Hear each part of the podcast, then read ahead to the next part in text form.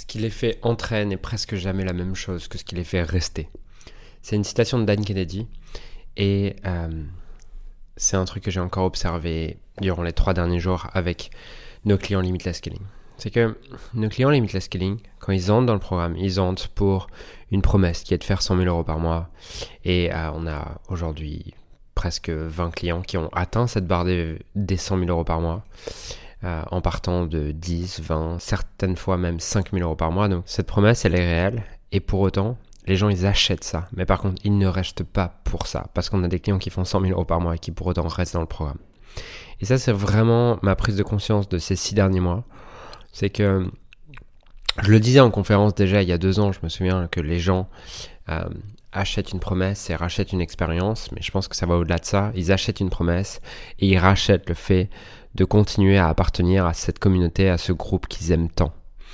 Et en fait, je me suis rendu compte de ça, grâce à, à Limitless Scaling, dans lequel euh, on a un groupe aujourd'hui qui doit faire, on doit avoir euh, entre 60, 60 et 70 personnes aujourd'hui. Et en fait, sur ces 60 ou ces 70 personnes, il y a euh, des personnes qui sont plus ou moins intégrées et impliquées dans ce groupe, c'est-à-dire qu'il y en a pour qui maintenant ils partent en vacances avec d'autres membres du groupe et tout, et il y en a qui continuent à faire leur vie tranquille.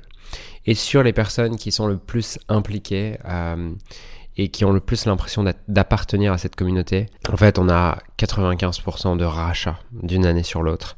Euh, les gens restent dans l'environnement parce qu'ils ont trouvé un endroit dans lequel ils ont leur place, dans lequel ils ont leurs amis, dans lequel ils sentent leur communauté, pour lequel le fait de payer 30 000 euros suffit à, les faire rester en fait. Et du coup, Ma question pour toi, c'est comment est-ce que tu peux créer une communauté, un mouvement tellement fort que les gens sont prêts à rester même s'ils sont plus intéressés par le contenu? Parce que c'est ce qui se passe, tu vois, les gens dans Limitless Scaling, ils arrivent pour mon contenu, ils arrivent pour tout ça. Et euh, là, il y avait justement un de nos clients euh, qui parlait à Alex, euh, qui est un membre de l'équipe, et il lui disait, bah, je suis venu pour le contenu là dans ces trois jours, mais si j'avais su, je serais venu à plus d'immersion. Parce qu'en fait, c'est même pas le contenu avec lequel je repars, c'est la puissance de cette communauté, la puissance de ce groupe et les rencontres incroyables que je fais. Et d'ailleurs, enfin, ce qui me réclame le plus, c'est pas plus de contenu, ce qui me réclame de plus, c'est plus de connexion, plus de moments ensemble, comment on les fait travailler plus en groupe et tout ce qui va avec. J'avais vraiment envie de te partager ça parce que je vois que parfois je me mets la pression dans mes immersions Enfin, cette fois encore, je me suis mis la pression en mode, putain, c'est important que mon contenu il soit top, que je délivre du contenu de qualité, que j'apporte quelque chose de nouveau, quelque chose qu'ils ont, qu'ils ont, qu'ils ont jamais eu encore. Et en fait, c'est pas ça qu'ils veulent. Ce qu'ils veulent, c'est connecter, passer du temps ensemble. Et de par ce cerveau collectif qui est créé, ressortir avec de nouvelles idées, de nouvelles connexions et des souvenirs extraordinaires. J'ai envie de te partager ça parce que je pense que souvent en tant que créateur de contenu, on l'oublie un peu.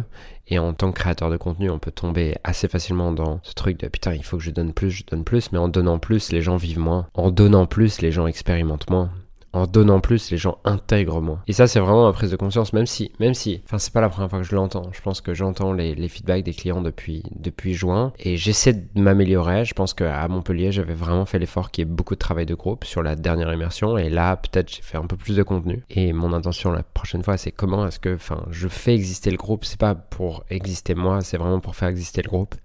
Et je pense que quand tu comprends ça, ça, Premièrement, ça t'enlève de la pression, ça rend ton travail plus facile, ça permet aux gens de rester davantage parce qu'ils se sentent plus connectés au groupe.